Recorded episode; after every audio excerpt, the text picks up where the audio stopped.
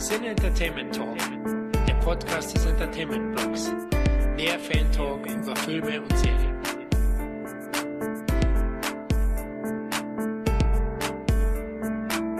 Hallo und herzlich willkommen zu einer weiteren Ausgabe des Cine Entertainment Talk.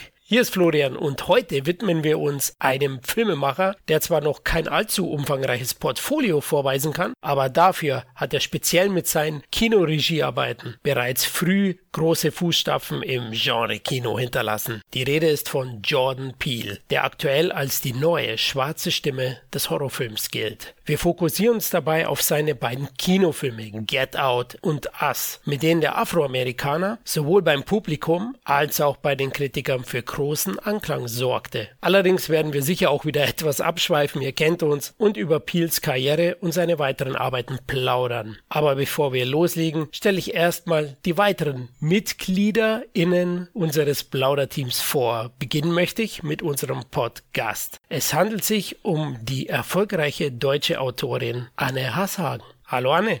Hallo Florian, freut mich sehr. Freut mich ebenfalls. Also erstmal klasse, dass es geklappt hat und vielen lieben Dank, dass du die Zeit nimmst für uns. Auf jeden Fall, das freut mich auch. Und ihr für mich natürlich.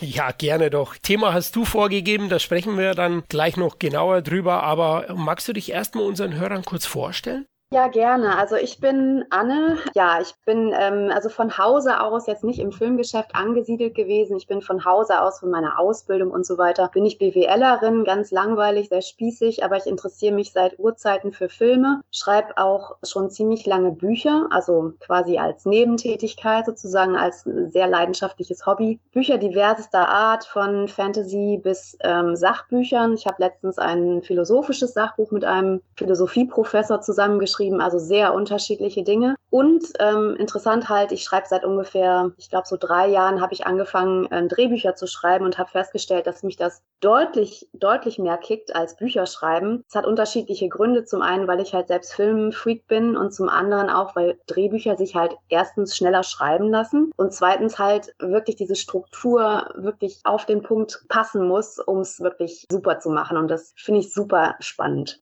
Ja, kann ich mir gut vorstellen. Zudem bist du ja sehr filmaffin und das wird sich dann auch gut ergänzen, ne? denke ich. In der Tat. Ja, das Trio vervollständigt unsere Bremer Perle, der Kevin. Ja, schönen guten Tag, guten Abend, guten Morgen. Ja, Kevin, wie geht's? Ja, das, das, äh, wie immer, ne, alles gut. Schlechten Leuten geht's ja immer gut, weißt du ja. Und ich freue mich ganz besonders, dass wir heute Anne zu Gast haben dürfen, die ich wirklich sehr, sehr schätze als Autorin, aber auch als Menschen. Und ja, ich freue mich wirklich auf das Thema heute. Oh, interessant. Wie lange kennt ihr euch beide schon? Also aus Foren oder kennt ihr euch persönlich auch? Ich weiß gar nicht. Ich glaube, ich, ich habe, glaube ich, Anne angesprochen. Oder war es umgekehrt? Nee, ich glaube, ich habe Anne angesprochen wegen Büchern oder so. Ich weiß, oder war das Film? Oder Anne, weißt du das noch genau? Oh, das weiß ich auch nicht mehr genau. Okay. Wir, wir, kennen uns zumindest über Facebook schon wirklich lange. Und genau. ähm, irgendwann wurde das dann intensiver, als ähm, Kevin dann gefragt hat, was hast du denn so für Drehbücher geschrieben? Und dann genau. kamen wir eigentlich erst in Kontakt so richtig. Ah, okay. Und irgendwann werden wir uns sicherlich auch sehen, weil Kevin ist ja nun in der Nähe von Bremen und mein Elternhaus ist in Bremen. Das heißt, irgendwann werden wir uns sicherlich treffen. Ui, das, das muss festgehalten werden, mindestens mit dem Foto, ja? Auf jeden Fall. Auf jeden Fall. Also das machen wir auf jeden Fall. Und wir haben ja auch so ein paar gemeinsame Projekte, sage ich jetzt mal, am Laufen. Und äh, da hoffen wir wirklich, dass da einiges äh, funktionieren wird. Äh, aber das ist halt ein sehr, wie wir ja alle wissen, Filme oder eigene Filme oder Drehbücher ist immer ein sehr, sehr schwieriges Pflaster in Deutschland, da einfach mal in so gewisse Strukturen einzubrechen. Aber ich bin da guter Dinge. Das ist gut. Und ich muss auch wirklich sagen, Anne, äh, die, die Bücher äh, sind eben halt sehr, sehr toll zu lesen. Die machen wirklich Spaß und eben halt auch sind sehr vielfältig, auch von ihrem Portfolio, was sie geschrieben hat, aber auch die Drehbücher. Das sind großartige Drehbücher. Ich habe letztens mit einem Freund von mir in drei Nächten ein Drehbuch zusammengezimmert. Das kannst du natürlich nicht vergleichen mit dem, was Anne so schreibt. Und darum hoffe ich wirklich, dass da auch ein Drehbuch mal wirklich, dass wir das wirklich mal in filmischen oder in Bildern erleben dürfen. Ja klar, da bin ich sofort dabei. Ja. Und ich finde es auch sehr interessant, also Anne, dein Werdegang so ein bisschen, weil hauptberuflich bist du anderweitig tätig. Ich glaube, du arbeitest im Bankwesen, oder? Ja, genau. Ich bin Bankerin und ähm, der macht das sozusagen als Hobby. Aber es ist nicht ganz schlecht. Es gibt einem natürlich so eine gewisse äh, finanzielle Stabilität, die sehr wünschenswert ist in vielerlei Hinsicht. Und was lustig ist oder beziehungsweise was ich echt sagen muss, die Tatsache, dass ich davon halt eben nicht finanziell abhängig bin, gibt einem in gewisser Hinsicht wirklich maximale, wie soll man sagen, künstlerische Freiheit. Also ich schreibe wirklich nur Drehbücher, die mich wirklich maximal interessieren selbst. Ja. Also ich würde niemals auf die Idee kommen, ähm, jetzt zu sagen, das ZDF braucht einen neuen Tatort, ich bewerbe mich da jetzt mal. Ja, das würde mich null interessieren. Also ich schreibe wirklich nur Zeug, was ich selbst unbedingt gerne im Kino sehen möchte. Ja, ist natürlich geil. Also wie wir auch über Sachen reden, die wir lieben, ja, das ist schon super. Und praktisch hast du das vom Hobby zum Halbberuf gemacht, ne, das Schreiben in der Richtung. Und wie kombinierst du das? Also du schreibst dann, ja, ich sag mal, Wochenenden oder Ach, man hat immer eigentlich Zeit. Ich meine, andere Leute muss man ja auch sagen. Ne? Andere Leute haben irgendwie zu Hause vier Kinder oder trainieren nebenbei noch für einen Ironman oder für einen Marathon. Es ist immer irgendwann Zeit. Und ich finde, gerade wenn du so kreative Projekte hast, die wenigsten Leute setzen sich hin und schreiben von morgens um acht bis abends irgendwie an irgendeinem Buch. Es sei denn, sie schreiben so ähm, metawahre Liebesromane oder so. Ja, also wenn du irgendwie was wirklich Cooles, Kreatives machen willst, dann dauert das halt eine Weile. Du gehst mit bestimmten Ideen zu Rande und das entwickelt entwickelt sich über die Zeit, ja. Und natürlich gibt es Wochenenden, es gibt Urlaub, Sabbaticals, also es geht alles, finde ich. Deine Freizeit halt, ne? Genau. Ja. Nebenbei. Das machen wir ja auch eigentlich so in der Richtung. Ja, du hast ein neues Buch am Start. Um was geht's da nochmal genau? das neue Buch, äh, also es ist jetzt kein Drehbuch, ja, das ist, ähm, wie gesagt, das habe ich mit einem Philosophieprofessor, Riccardo Manzotti, zusammengeschrieben. Und es hat den hochtrabenden Titel Ich denke, aber wer ist ich? Neue Antworten auf die alte Frage nach dem Sinn des Lebens. Also wer sich mit solchen existenziellen Fragen auseinandersetzen möchte, der kann dieses Buch lesen. Oh, okay, lieber nicht, da werde ich vielleicht depressiv, ich weiß nicht. nee, nee, nee, das ist es definitiv nicht. Es ist sehr, sehr positiv, glaube ich. Ich glaube, dass Kevin es gelesen hat, aber ich glaube, es ist definitiv nichts, was dich runterzieht. Ah, sehr gut. Ich habe es ich hab's gelesen und ich fand es mega interessant. Ein paar äh, Sachen musst du noch mal lesen, um dich da auch noch mal reinzudenken. Und du kommst wirklich auch auf Fragen, finde ich, die man sich vorher gar nicht gestellt hat, weil da sind so viele Dinge, die da mit hineinspielen. Sei es jetzt, äh, ja, ich fand das mal ganz interessant, das hattest du, glaube ich, auch noch mal irgendwo mal beantwortet, Anne, wo du gefragt worden bist, wenn mein Gehirn in einen anderen Körper gepflanzt werden würde, mhm. bin ich dann immer noch ich oder bin ich dann jemand anderes? Also ist der Körper ein wichtiger Bestandteil meines Ichs? Ja, ja, das sind, das sind so Fragen, mit denen wir uns da auseinandersetzen. Mhm. Und das Lustige ist, wenn ich das jetzt gerade so höre, das sind philosophische Gedankenspiele. Und das fand ich jetzt so auffällig, als ich mir Get Out nochmal angeschaut habe, den ja. Film. Da ist ja genau das Thema, ne? die Frage, kann man ein Ich transplantieren? Mhm. Und wir sehen ja ja bei Get Out, da spielt Jordan Peele ganz wunderbar damit, dass es eben doch nicht geht, ja. Und dass es eben dieser Transhumanismus auch wirklich eigentlich ein Horror-Ding ist. Und das ist interessant, weil mit dem Riccardo Manzotti in unserem Buch nehmen wir ganz klar die Position an, dass Ich ist nicht ein kleiner Bereich im Gehirn. Du kannst das Ich nicht downloaden, du kannst das Ich nicht auf einen anderen Körper setzen. Mhm. Das ist alles totaler Bullshit. Auch wenn Silicon Valley Firmen teilweise von dieser Fantasie tatsächlich leben. Ja klar, das ist ja generell auch der Gedanke des ewigen Lebens, dass man sein Ich per Download irgendwo ablegen kann und dann später woanders hochladen. Ja, das würden sie einem gern verkaufen, aber ich denke auch, da spielt ja auch der Charakter und eben der Körper große Rolle zudem und die ganzen Erfahrungen. Ah, sehr interessant. Also werde ich auf jeden Fall mir zulegen, das Buch. Also habt, ihr habt mich schon oder du hast mich schon. Ah, Kevin kann dir das schicken, alles gut. Ah, Kevin, der ist doch so geizig. Ja, das, hast du das im Buch gelesen, ne? dass du mal nicht so geizig sein sollst? Ja, äh, du schreibst momentan auch Drehbücher? Ja, das ist, ähm, aber wie gesagt, sie sind äh, sozusagen im Pitch. Da weiß der Kevin jetzt mehr von, aber da soll man auch nicht drüber reden. Das bringt Unglück. Also ich habe insgesamt bisher drei Drehbücher geschrieben. Ähm, ich habe noch eins, was ich jetzt gerade neu schreibe. Das ist eine Komödie. Da hat Kevin auch gesehen, worum es da geht, mhm. von der ich tatsächlich eigentlich der Meinung bin, dass sie sogar geeignet wäre für öffentlich-rechtliche Finanzierungsmittel. Aber mal schauen, kommerzielle Filme ist ja in Deutschland total schwierig. Genre ist noch schwieriger, aber ich glaube fast, dass eine Komödie Komödie im Bereich des Möglichen sein könnte.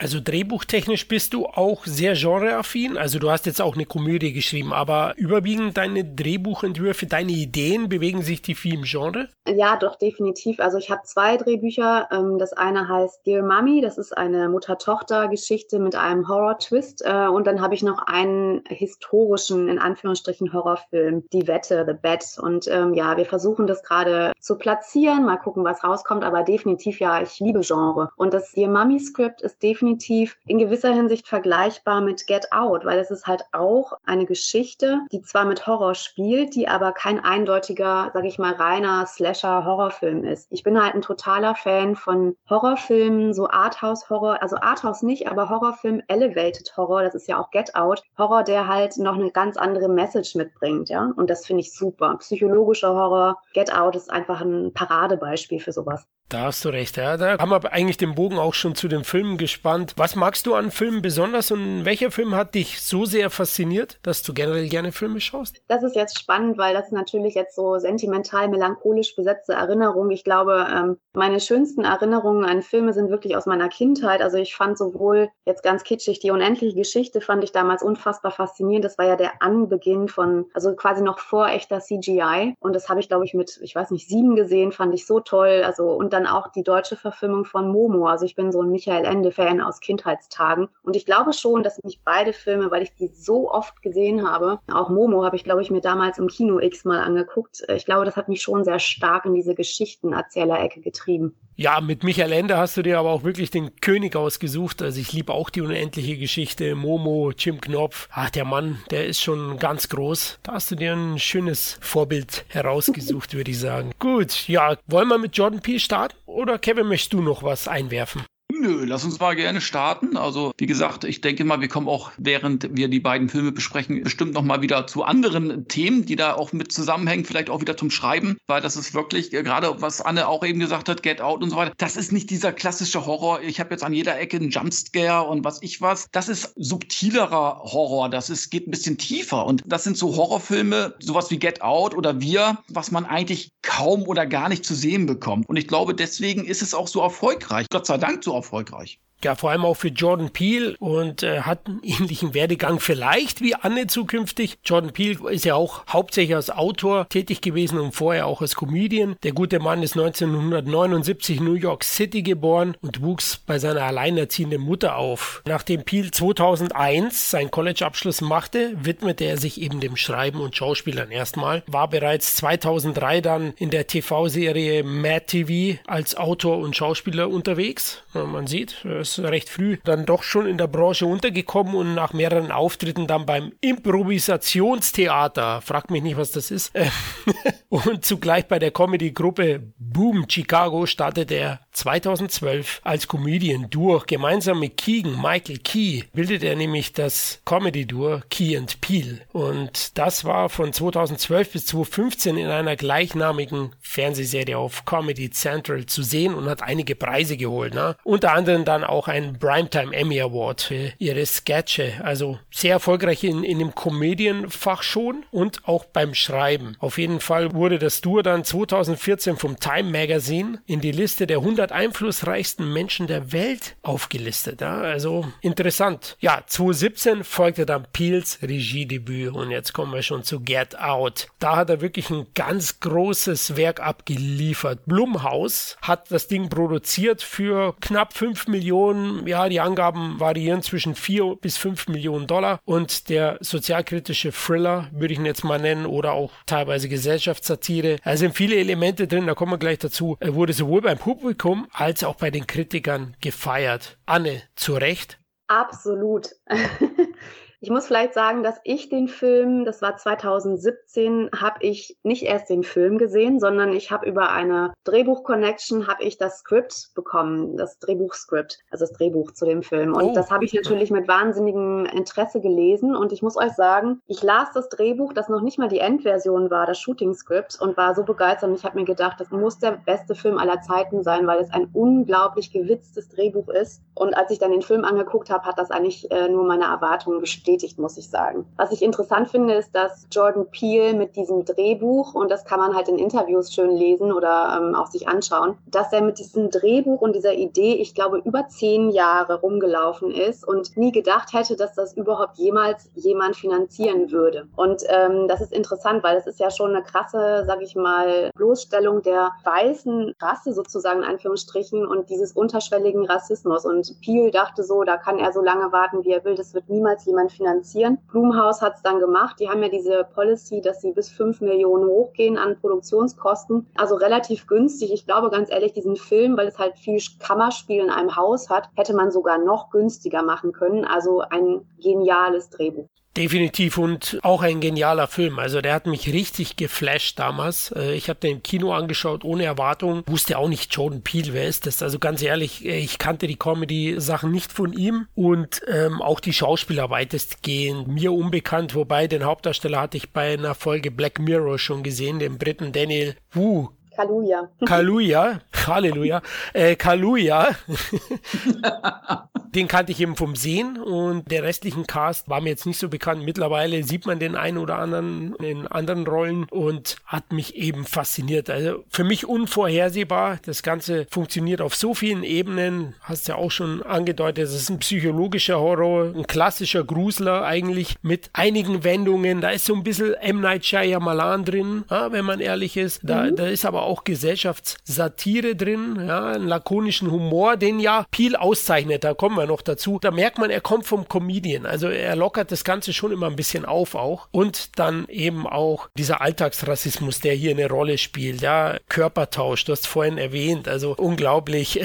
Hypnose. Wer hat nicht davon Angst? Also es sind auch so Urängste, wenn man es im Fernsehen immer sieht. Ich sage auch immer, ich lasse mich auf keinen Fall hypnotisieren. Wer weiß, was, was danach mit mir ist. Bin ich dann nochmal normal? Also mit solchen Sachen spielt der Film auch. Und das macht er fantastisch. Andererseits, Peel als Regisseur nimmt viele Einflüsse bei Polanski, bei Carpenter und durchaus auch bei Hitchcock. Das merkt man, seine Vorbilder in der einen oder anderen Szene, aber es ist wirklich eine sehr, sehr clevere Mischung aus Thriller und Gesellschaftsparodie. Und finde ich auch fantastisch. Kevin, wie geht's dir da? Ja, da, da kann ich euch nur zustimmen. Ne? Also man sieht eben halt, dass er eher aus der Comedy-Schiene kommt und das packt er eben halt alles in diesen Film mit, mit hinein, ohne dass es aber überhand nimmt. Ne? Du hast trotzdem diese Ernsthaftigkeit drinne und diesen Spagat zu schaffen, das musst du erstmal hinkriegen. Meistens äh, funktioniert es nicht bei vielen Filmen, da bist du entweder zu sehr auf der einen oder auf der anderen Seite. Wobei ich schon sagen muss, bei Get Out zum Schluss hin, ja, da geht's dann doch nochmal saftig zur Sache. Das würde man so nicht erwarten, sage ich jetzt mal. Und du hast ja schon so ein bisschen so zwei Filme in einem. Ne? Zur Hälfte hin hast du ja ganz anderen Film, wie es sich dann später entwickelt. Also da kommst du eigentlich nicht drauf. Und die haben wirklich auch eine sehr gute Marketingstrategie für diesen Film gehabt, dass er so gut angekommen ist. Also die Werbung, den Nerv der Leute getroffen, scheinbar. Ich glaube aber trotzdem,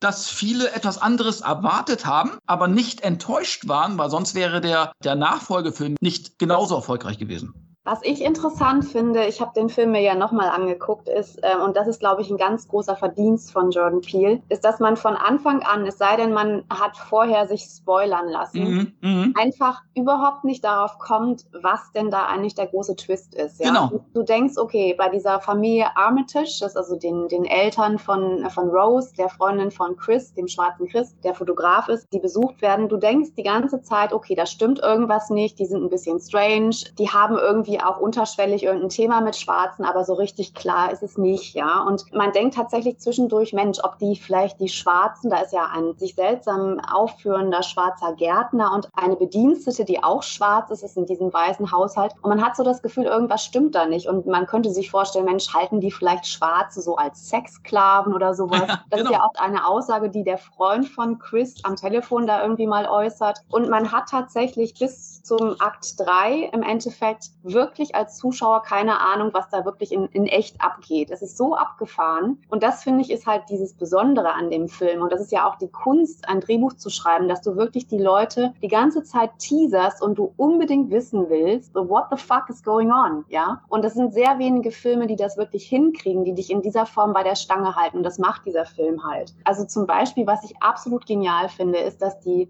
dafür muss man natürlich den Film kennen. Die Freundin Rose, also die weiße Freundin von Chris, ist die ganze Zeit unfassbar loyal gegenüber Chris. Ja, ja sie ist bis zum Ende, also erst in den letzten, glaube zehn Minuten stellt sich raus, dass die auch also teuflisch ist im Endeffekt, ja. Aber die Rolle ist so geschrieben, dass du die ganze Zeit denkst, jeder ist gegen Chris wahrscheinlich, aber die Freundin, die ist auf seiner Seite. Und das hat er so toll hingekriegt und auch schauspielerisch natürlich, dass man da äh, völlig sich in Sicherheit wiegt als Zuschauer. Das ist wirklich sehr, sehr erstaunlich. Und was an diesem Film besonders cool ist, finde ich, wenn man den Film ein zweites Mal guckt, habe ich jetzt gemacht, ja, und sozusagen mit dem Wissen, wie er ausgeht, dann merkst du, dass jeder Satz in diesem Drehbuch seine Bedeutung hat. Da ist nichts ohne Bedeutung und das wird dir natürlich erst beim zweiten Schauen oder Lesen dieses Drehbuchs überhaupt erst bewusst. Und das ist mega cool. Solche Filme gibt es halt wirklich selten und da hat man dann tatsächlich Lust, sich das Ding nochmal anzugucken und das ist wirklich ganz besonders selten.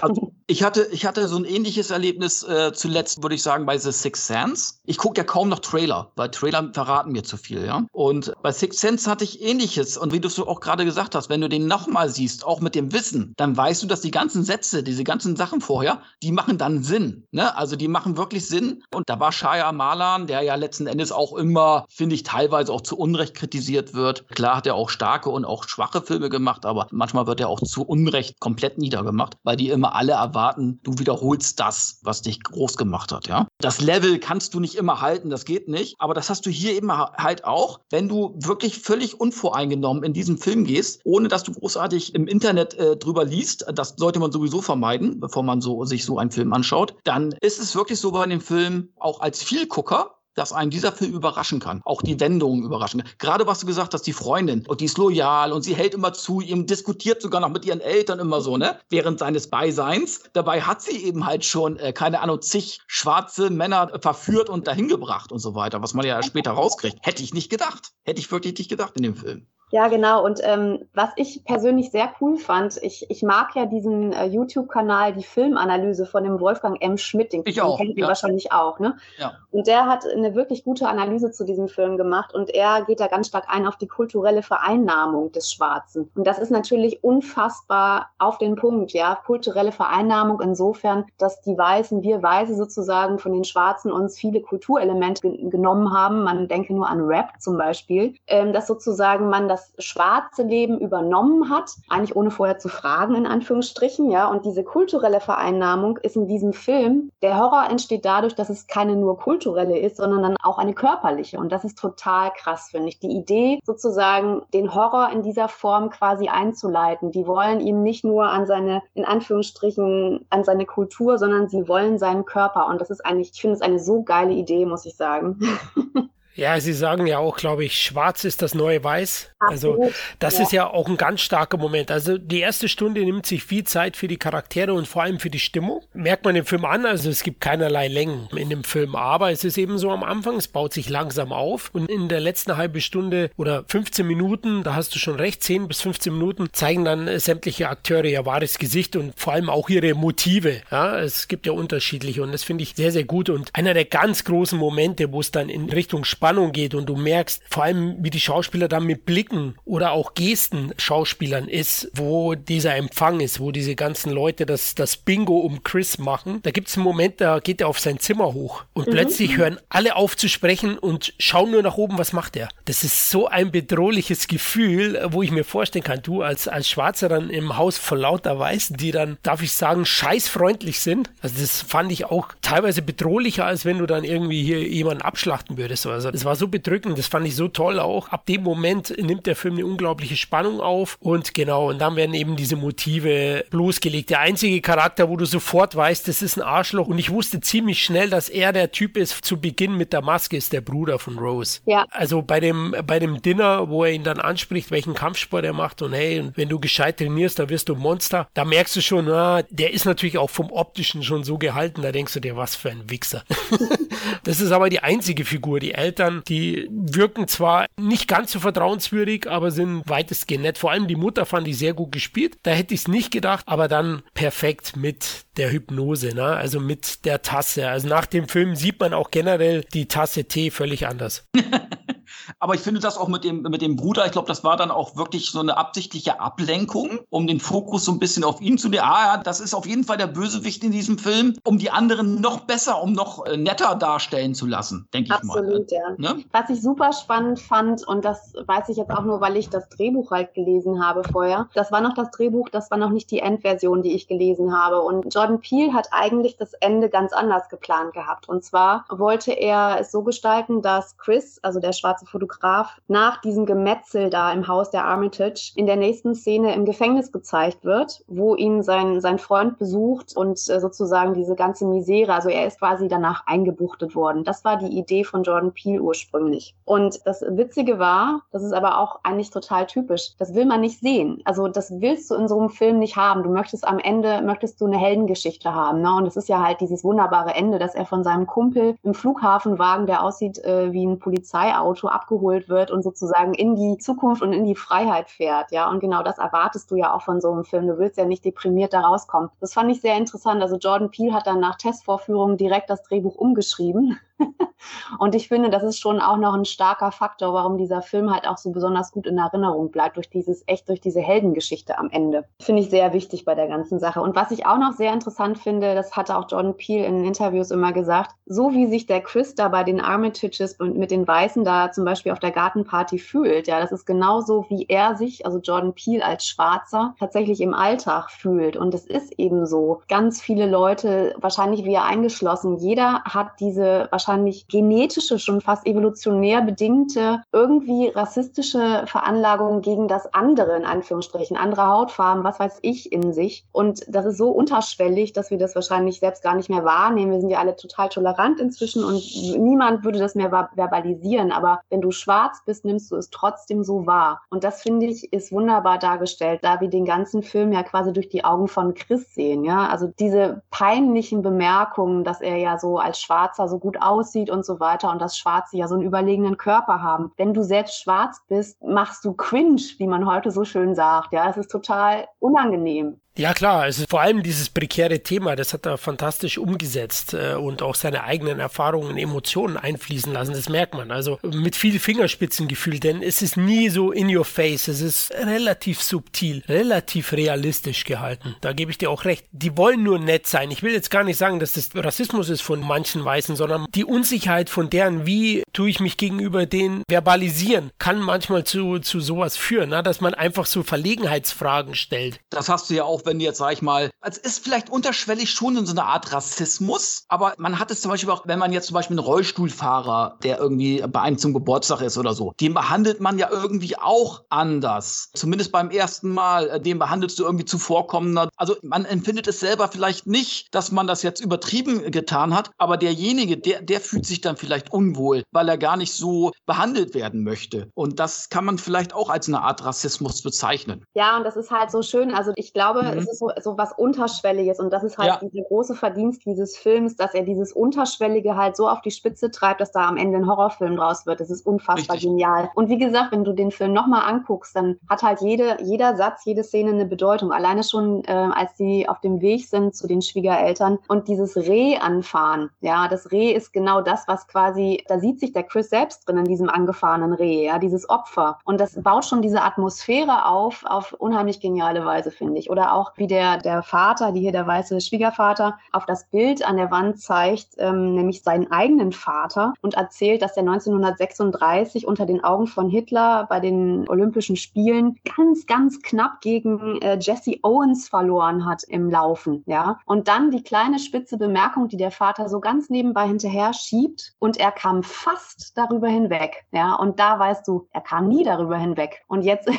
ist der Großvater, das Ich des Großvaters dem schwarzen Gärtner eingepflanzt. Es ist so abgefahren. Absolut. Das spiegelt auch die Absurdität des Films am Ende, den den auch so sehenswert macht und zudem einzigartig. Auch aus heutiger Sicht. Ich halte ihn auch für einen der besten, ja, Psycho-Thriller der letzten 20 Jahre. Also ich, ich habe den so vielen Leuten empfohlen und ich kann euch sagen, es gibt keinen, wirklich keinen, der danach nicht begeistert war. Und äh, das ist immer so mein Trumpf, wenn einer, hey Florian, du kennst dich doch aus, oder? Ja klar kenne ich mich aus, Leute. Soll ich dir mal einen Knaller geben? Dann kommt immer Get Out. Ja, letztens auch zum Freund, soll ich einen Knaller geben? Dann ziehe ich schon Get Out raus. Ja, den kenne ich schon. Scheiße, was mal jetzt? dann habe ich gesagt, hast du schon Wir gesehen? Ja, Wir habe ich noch nicht gesehen. Aber wir kommen gleich zu, zu Wir, weil der kommt nicht ganz so gut weg bei allen meinen Freunden. Aber wir können da mal ergründen, warum das so ist. Also der hat nicht durchweg solche Begeisterungsstürme ausgelöst wie Get Out. Aber wir sind ja jetzt noch bei der ersten Regiearbeit von Peel und Kevin, der war auch ein großer Erfolg, ne? Ja, klar. Also im Anbetracht der geringen Produktionskosten von knapp 5 Millionen Dollar hat er allein in Amerika äh, 176 Millionen Dollar eingespielt, weltweit 255 Millionen, in Deutschland 540.000 Zuschauer. Ja, also das ist natürlich ein Riesenerfolg. Und ich muss auch mal sagen, Blumhaus wird auch oftmals ein bisschen Unrecht getan. Denn ich finde, Blumhaus, klar, die machen viel Durchschnittsware oder eben halt nicht viel überraschende Dinge, aber die machen auch nie wirklich ganz viel schlechte Dinge. Und äh, die überwiegenden Filme von Blumhaus sind immer Erfolge, eben weil sie eben halt auch nicht so äh, viel äh, Geld kosten. Und das finde ich bei Blumhaus gut. Du kannst aus relativ geringem Budget sehr erfolgreiche Filme machen. Und das ist, finde ich, eine Richtung, die gut ist, weil es war ja sonst immer so in den letzten Jahren oder Jahrzehnten, dass äh, man immer versucht hat, größer, weiter, schneller, äh, mehr Geld, damit Kinoerfolge zu erzwingen. Und ich finde, Blumhaus hat bewiesen, gerade auch mit Get Out jetzt, dass man auch mit Innovation und mit einer guten Idee und mit vor allem einem guten Drehbuch auch sehr erfolgreich sein kann. Ja, das äh, sehe ich genauso. Das finde ich auch super spannend an der Sache. Und ich finde, das macht halt auch gerade Get Out im Vergleich zu dem Nachfolger von Peel, nämlich Us, Wir, ja. nochmal so besonders, weil Get Out halt mit sehr minimalen Mitteln auskommt. Da ist wirklich der Fokus auf den Schauspielern, den Dialogen und was da so abgeht im Haus. Das ist unheimlich einfach eigentlich. Und da muss ich auch schon sagen, da stimme ich dir zu, Florian. Mir hat Us, also Wir, der Nachfolgerfilm von Jordan Peele, weitaus weniger gut gefallen. Da war ich eher enttäuscht enttäuscht, muss ich sogar ehrlich zugeben. Der hat übrigens deutlich mehr gekostet, das ist ja auch offensichtlich. Der hat ungefähr angeblich 20 Millionen gekostet, was Jordan Peele schon als recht wenig bezeichnet hat. Also er hat wirklich schon sehr stark aufs Budget gucken müssen. Aber klar, also die 20 Millionen hätte der als Startfilm, als ersten Debütfilm niemals irgendwo finanziert bekommen. Ja? Also das heißt, Jordan Peels ganzer Ruhm, wenn man mal ganz platt das betrachtet, baut sich auf dieser Kammerspielartigen Inszenierung von Get Out auf. Und das finde ich schon sehr bemerkenswert. Ja, und zu Blumhaus nochmal, finde ich auch wirklich gut. Ich bin da bei euch. Also ich verteufel die jetzt auch nicht, wobei ich sagen möchte, dass Blumhaus in den letzten zwei, drei, vier Jahren abbaut. Ja, die Qualität der entwickelten Stoffe lässt nach und es gibt dann so eine Firma wie ähm, A24, die wesentlich besseren Horror mittlerweile uns liefern. Auch wenn das Ganze wahrscheinlich doch arthausiger ist, aber bei Blumhaus habe ich schon zuletzt den ein oder anderen Rohrkrepierer Fantasy Island England Ja, gut. da stimme ich dir zu.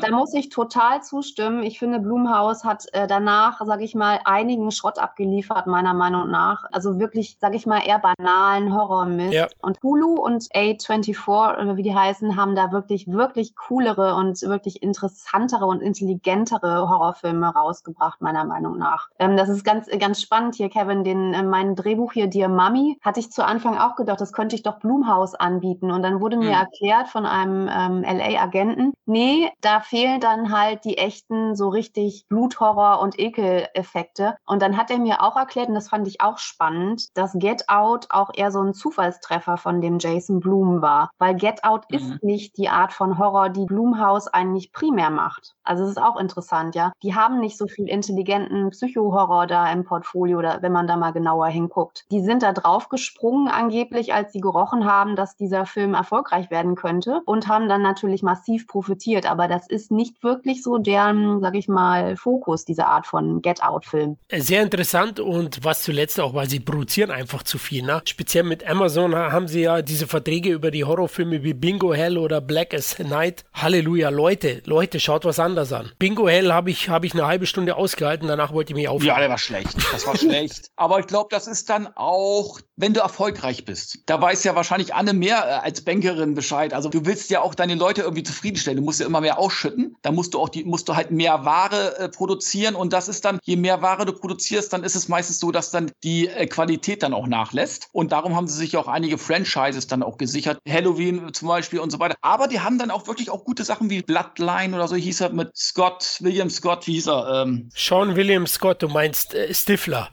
ja, und der Film war gut. Der lief aber wiederum gar nicht im Kino. Den haben sie dann so ausgekoppelt, ne? Weil der war richtig gut. Das war ein intelligenter Serienkillerfilm zum Beispiel. Oder welchen ich gut fand, war Freaky. Freaky ist natürlich eine alte Story, diese Körpertauschgeschichte, aber der war überaus amüsant. Oder auch Happy Death Day fand ich super amüsant. Also die haben dann auch schon mal richtig, äh, nicht jetzt nicht so super innovative Dinge, aber sehr unterhaltsame Dinge. Aber ich stimme euch zu, sehr viel Durchschnitts- bzw. unterdurchschnittliche Ware in letzter Zeit. Das, das ist so. Genau, das sage ich als Purge-Fan, ja. Also Purge ja. ist ja auch von den Jungs, aber ja. auch da haben sie jetzt schon, ich glaube, den fünften Film Forever ja. Purge war der fünfte und dann gibt es noch eine TV-Serie. Also sie reiten das Franchise dann doch zu Tode, ja, am Ende. Ich verstehe es, klar, man muss, man muss auch Geld verdienen, aber ja, sie sollten aufpassen. Übrigens, Whiplash, ein überragender Film. Kennt ihr den? Ist auch vom Blumhaus, ne? Ist kein Horrorfilm, aber ja, der ist hervorragend, das habe ich auch gelesen. Das ist aber auch kein, kein Horrorfilm, ja, richtig, ja. Hat auch einen Oscar bekommen, glaube ich, ne? Ja, genau. Also bevor wir jetzt äh, zu sehr drauf prügeln, ja, die haben schon auch wirklich Gutes produziert und wie es der Kevin erwähnt hat, ich meine, klar, du musst dann produzieren, vielleicht wächst dir das Ganze ein bisschen über den Kopf, ja. na, wie es dann immer ist und oh, Amazon haben wir einen Vertrag, das Geld haben wir sicher, komm, produziert mal zwei Filme für die. Ja, und, und dann geht die Qualität etwas flöten, ne? Aber jetzt zum Beispiel Fantasy Island war ich maßlos enttäuscht. Also, was für ja, eine Hochglanz Kacke, also unglaublich. Und dagegen, jetzt kann ich ja den Bogen spannen zu Us oder Wir, dagegen ist Wir schon ein richtig guter Film. Ja. Wir vergleichen ihn jetzt mit Get Out und da war ich auch etwas enttäuscht, keine Frage. Aber gegen solche Werke, die wir gerade kurz angeschnitten haben, ist das Ganze nochmal ein, ein anderer Level, weil Jordan Peele einfach ein unglaublich guter Geschichtenerzähler und Regisseur ist. Wobei, bei Us gibt es schon so ein paar Entwicklungen mit den bösen Doppelgängern, die machen nicht immer Sinn und die sind nicht komplett durchdacht meiner Meinung nach. Aber ansonsten erstmal der Cast ist hervorragend. Wieder überwiegend afroamerikanische Darsteller, wobei gegen Get Out, na, Anne, sind es ja viel mehr sogar. Ja, Get Out würde ich sagen, ist ein 50-50 Cast, ne? Ja, ja. Us hat natürlich viel mehr schwarze Darsteller, aber das Interessante an Us ist ja, dass der Horror richtet sich ja nicht nur gegen die Schwarzen, sondern gegen alle. Also tatsächlich, ihr wisst es ja selber noch, es wird ja nicht nur die schwarze Familie von den Doppelgängern, die da im Untergrund irgendwie äh, gelebt haben, heimgesucht, sondern auch die weiße Familie. Die Rasse ist egal in diesem Fall und dem, dementsprechend scheint John Peel, hat er ja auch in Interviews gesagt, eher auf was anderes hinaus zu wollen, nämlich auf diese gespaltene amerikanische Gesellschaft. Die eine sitzen also metaphorisch betrachtet, im Untergrund und sehen das Licht nicht, haben keinerlei Privilegien und vegetieren vor sich hin, während es denen da oben halt äh, ganz prima geht ähm, mit ihrem, sage ich mal, Wohlstand, Mittelstand und so weiter und so fort. Und ich glaube, da will er halt auf diese gespaltene Gesellschaft hinaus. Jordan Peele hat äh, gesagt, dass er, und das verstehe ich auch total, dass er niemals Filme machen wird, in denen nicht ein großer Anteil der Schauspieler schwarz ist. Einfach deswegen aus der einfachen Logik heraus. Er meinte, es sind so wenige schwarze Filme gemacht worden, das muss auch aufgeholt werden, völlig zu Recht, ja. Aber wie gesagt, ich glaube, die Horror-Thematik ist hier keine auf die schwarze Hautfarbe gemünzte Thematik im engeren Sinne aber gesellschaftskritisch zum einen und auch die menschlichen Abgründe, ja, das Böse, ja, die Doppelgänger sind ja das genau. böse Pendant und gesellschaftskritisch ist natürlich auch interessant, wie du erwähnt hast, mit die unten sehen kein Licht, er kommt aus New York City. Ich war schon in New York und in Außenbezirken oder selbst manchmal in Manhattan sieht man das sehr deutlich, ja, also da gibt's wirklich Leute, die haben drei Jobs und haben kein Dach über dem Kopf mhm. und andere leben dann in ihrem Penthouse für 18 Millionen oder ich weiß ich gar nicht, solche Summen Summen kenne ich nicht, aber ich denke, das hat ihn dann auch geprägt und, und das will er damit unter anderem auch sagen. Was den Film auf jeden Fall ausmacht, ist die Bebilderung, ist fantastisch. Also ein großartiger Einstieg ist zu Beginn in Santa Carla und ich bin ja ein Kind der 80er Jahre. Kevin, Santa Carla, gab es da nicht Vampire? Äh, Lost Boys, wenn ich yes. mich recht erinnere. Ja, mein Freund. Ja, da hat sich da meine, meine zwei Synapsen, die ich noch habe, manchmal erinnern sie sich dann doch noch. Ja, und das hast du ja am Anfang auch, diesen Jahrmarkt, ne, wo sie dann, wo das, wo das Kind verloren geht sozusagen, wo die äh, Hauptdarstellerin quasi ja ihrem Doppelgänger äh, oder ihrer Doppelgängerin begegnet. Genau richtig, ja. Das wird am Ende dann aufgelöst und die ist sehr stimmungsvoll, finde ich. Toll inszeniert. Also wirklich, das ja. hat mir gut gefallen. Sehr dark und düster und äh, Santa Carla, ja gut, klar, meine Retro-Brille, die Optik, aber finde ich super, oder Anne? Wie fandst du den Einstieg? Du meinst den Einstieg in Ass mit dem Rückblick auf sie als Kind, wie sie ja. auf dem Jahrmarkt äh, in dieses Spiegelkabinett gerät. Ja, absolut ganz fein. Ja, also ich liebe aber auch, ich, also Kevin weiß, dass mein eines Drehbuch äh, spielt auf einem historischen Jahrmarkt. Ja, mhm. also ich finde Jahrmärkte das Größte. Das ist ah. eigentlich so gut für jede Art von Grusel. Das ist ja also wirklich immer, immer super. Also nee, also inszenatorisch finde ich Ass sehr gut und tolle Bilder, auch die unglaublich vielen Anspielungen wieder, ähm, die alle eine Bedeutung haben. Dieses Doppelgänger Motiv wird ja von Anfang an mit so Kleinigkeiten schon bemüht, ja. Wenn man den Film das erste Mal sieht, weiß man damit nichts anzufangen, aber da ist eine riesige Symbolik in diesem Film und das macht Jordan Peele schon sehr, sehr schön, also muss ich sagen. Also der weiß ganz genau, was er tut und ich finde auch ein großer Verdienst natürlich von Us ist wieder, dass es ein Film ist, über den man auch am nächsten Tag noch nachdenken kann, ja. Also ganz ehrlich, ja. die meisten Filme guckst du dir an, vor allen Dingen der ganze Schrott, der inzwischen so auf Netflix gezeigt wird. Du guckst es dir an und hast es innerhalb von einer Minute wieder vergessen. Also wirklich nur noch Content. Und bei so einem Film, egal ob wir jetzt sagen, das ist unser Lieblingsfilm, eher nicht, ja, aber du hast darüber zu diskutieren, du kannst Sachen interpretieren und das ist ja schon mal ein ganz großer Verdienst, würde ich sagen. Und das war auch ein Grund, warum Us, glaube ich, dann auch so unglaublich erfolgreich wieder geworden ist, dass schon ab Day 2 sozusagen in irgendwelchen Internetforen die Leute angefangen haben, ohne Ende zu diskutieren, was dies und das alles zu bedeuten hat. Und das ist doch schon mal eine schöne Sache.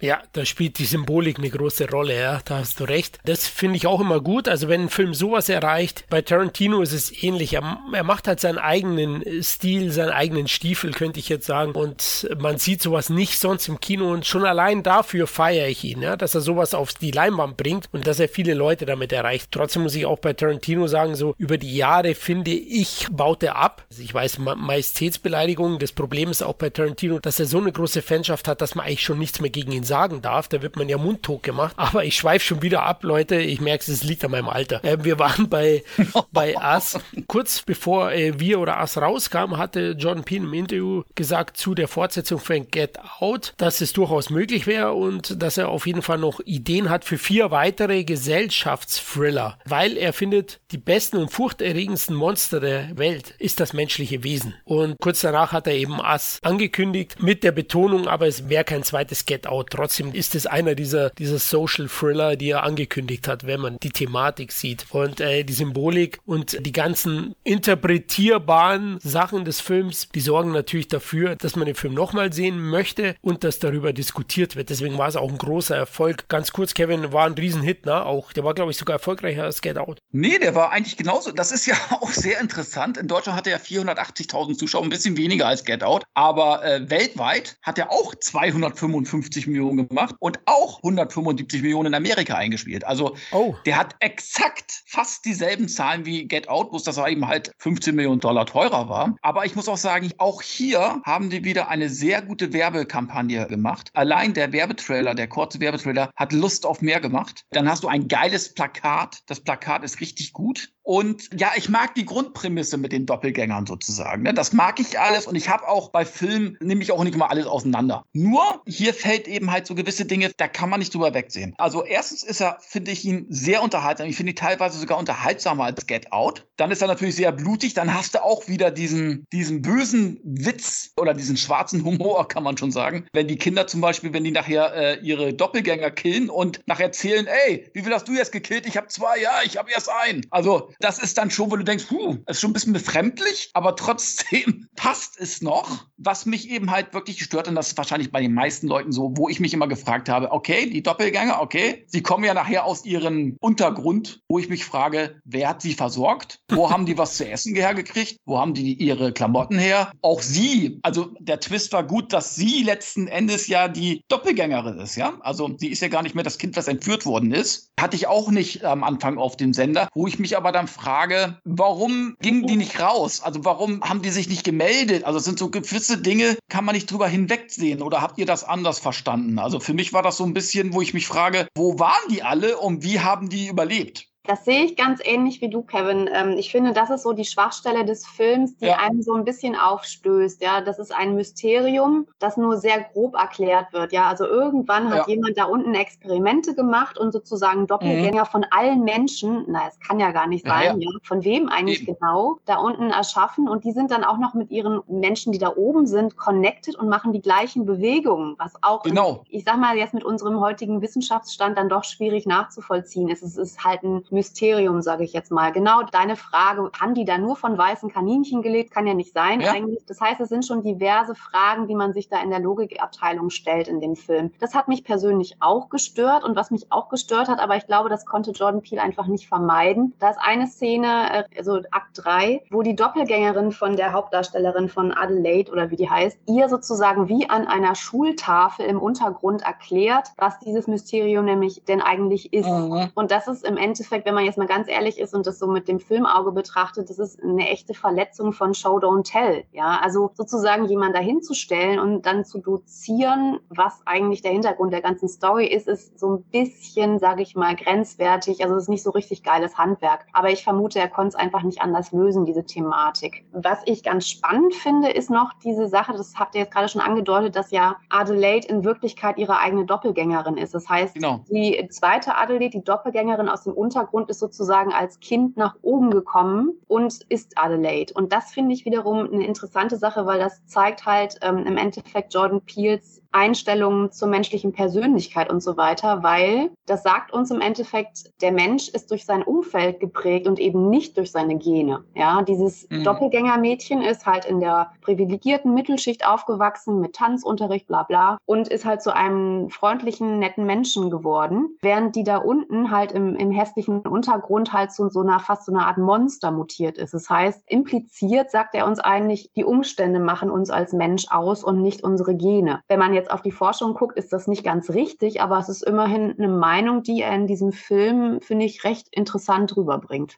Das macht auf jeden Fall. Das haben schon die Professoren Dukes in den 80ern bei Die Glücksritter gemacht. Ich weiß nicht, ob du den Film kennst mit Eddie Murphy. Ja, absolut. Und Dan Aykroyd. Die haben das ja auch schon aufgezeigt mit einer komödiantischen Komponente und du hast recht. Genau das möchte er auch damit zeigen. Auch mich hat das gestört, die großen Fragezeichen, wie das da unten genau vonstatten ging, dass die niemand bemerkt hat. Ich finde, in dem Fall fällt dem Film ein bisschen die Größe des Ganzen auf die Füße. Die Story, der ganze Umfang, Peel macht eine große Welt draus aus, ja. Eine weltumfassende Sache. Und das hätte ich nicht gemacht. Ja, das finde ich auch. Am Ende sieht man ja, sie geben sich alle die Hand und umspannen den, ja.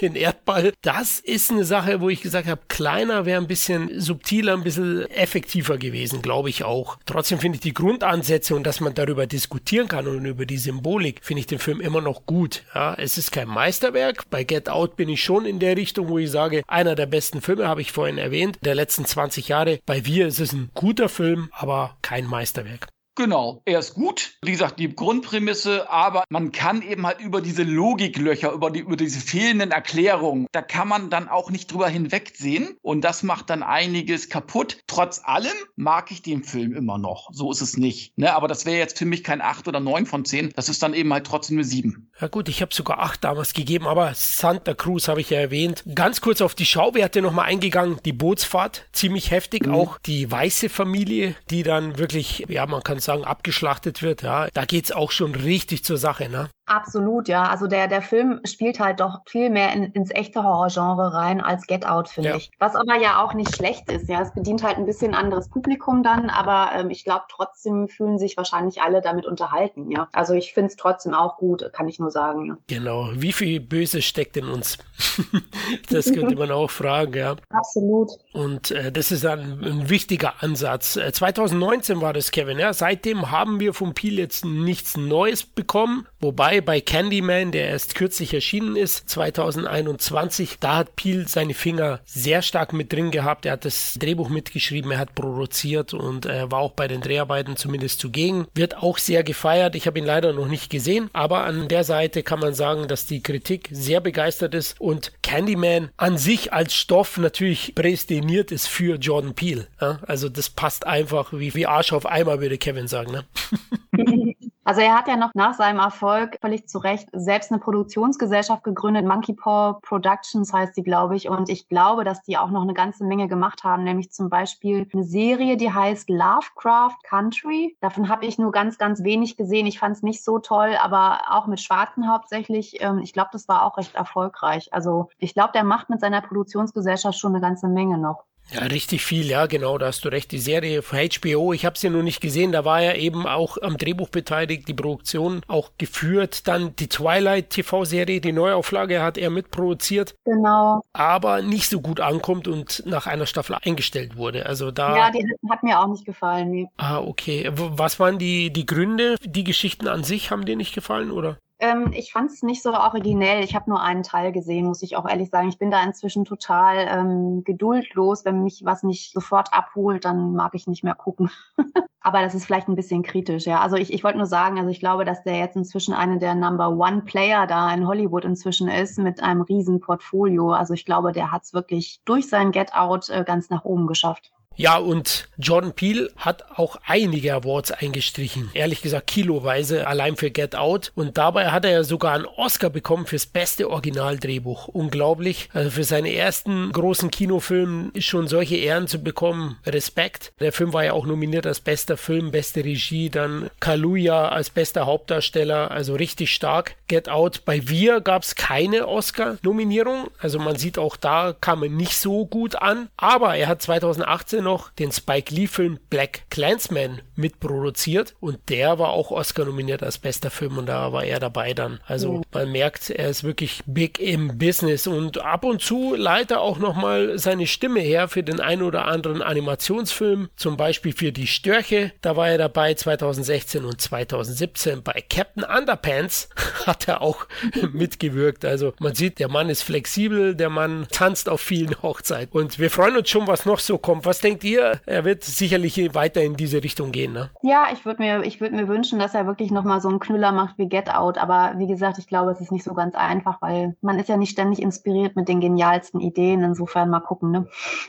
da hast du recht, klar. Also das Problem ist ja immer CM Night Malan. Wir haben ihn erwähnt. Äh, wenn du dann so ein paar Knaller ablieferst, dann wirst du immer wieder dran gemessen. Und es ist sehr, sehr schwierig, das zu bestätigen. Wobei Malan zuletzt ja mit Split dann doch wieder ein richtig gutes Werk abgeliefert hat. Man sieht, der hat das auch drin. Ich durfte den in München beim Pressetermin sogar live erleben und der war sehr, sehr sympathisch. Er gilt ja allgemein so im Netz, liest man immer, dass er schwierig wäre, kann ich jetzt nicht bestätigen. War schon ziemlich spannend, weil der Mann ist auch noch recht jung. Ja, der ist, also ich meine, der Typ ist auch ein Wahnsinnsphänomen, also sehr jung, hat auch ganz jung angefangen. Ich meine, überlegt euch mal, Six Sense, als das rauskam, das ist ja ewig her, ist über 20 Jahre her und der hat das also mit Ende 20 oder so schon geschrieben. Und den finde ich halt auch cool. Der ist halt natürlich auch total self-made. Auch seine Geschichte zu Six Sense ist halt auch sehr interessant. Der hatte das Drehbuch geschrieben, aber ohne den entscheidenden Twist, nämlich dass ähm, tatsächlich der Psychiater ähm, schon tot ist. Also hat einfach so eine Gruselgeschichte geschrieben über einen Jungen, der Tote sieht und erst in der 15. Version, so munkelt man, ist ihm dann quasi die Erleuchtung gekommen und er hat reingeschrieben, also es hat es so gestaltet, dass der Psychiater von Anfang an schon tot ist. Und ohne diesen Twist wäre er natürlich niemals zu Weltruhm gekommen. Das sind so irgendwie schöne Anekdoten, finde ich.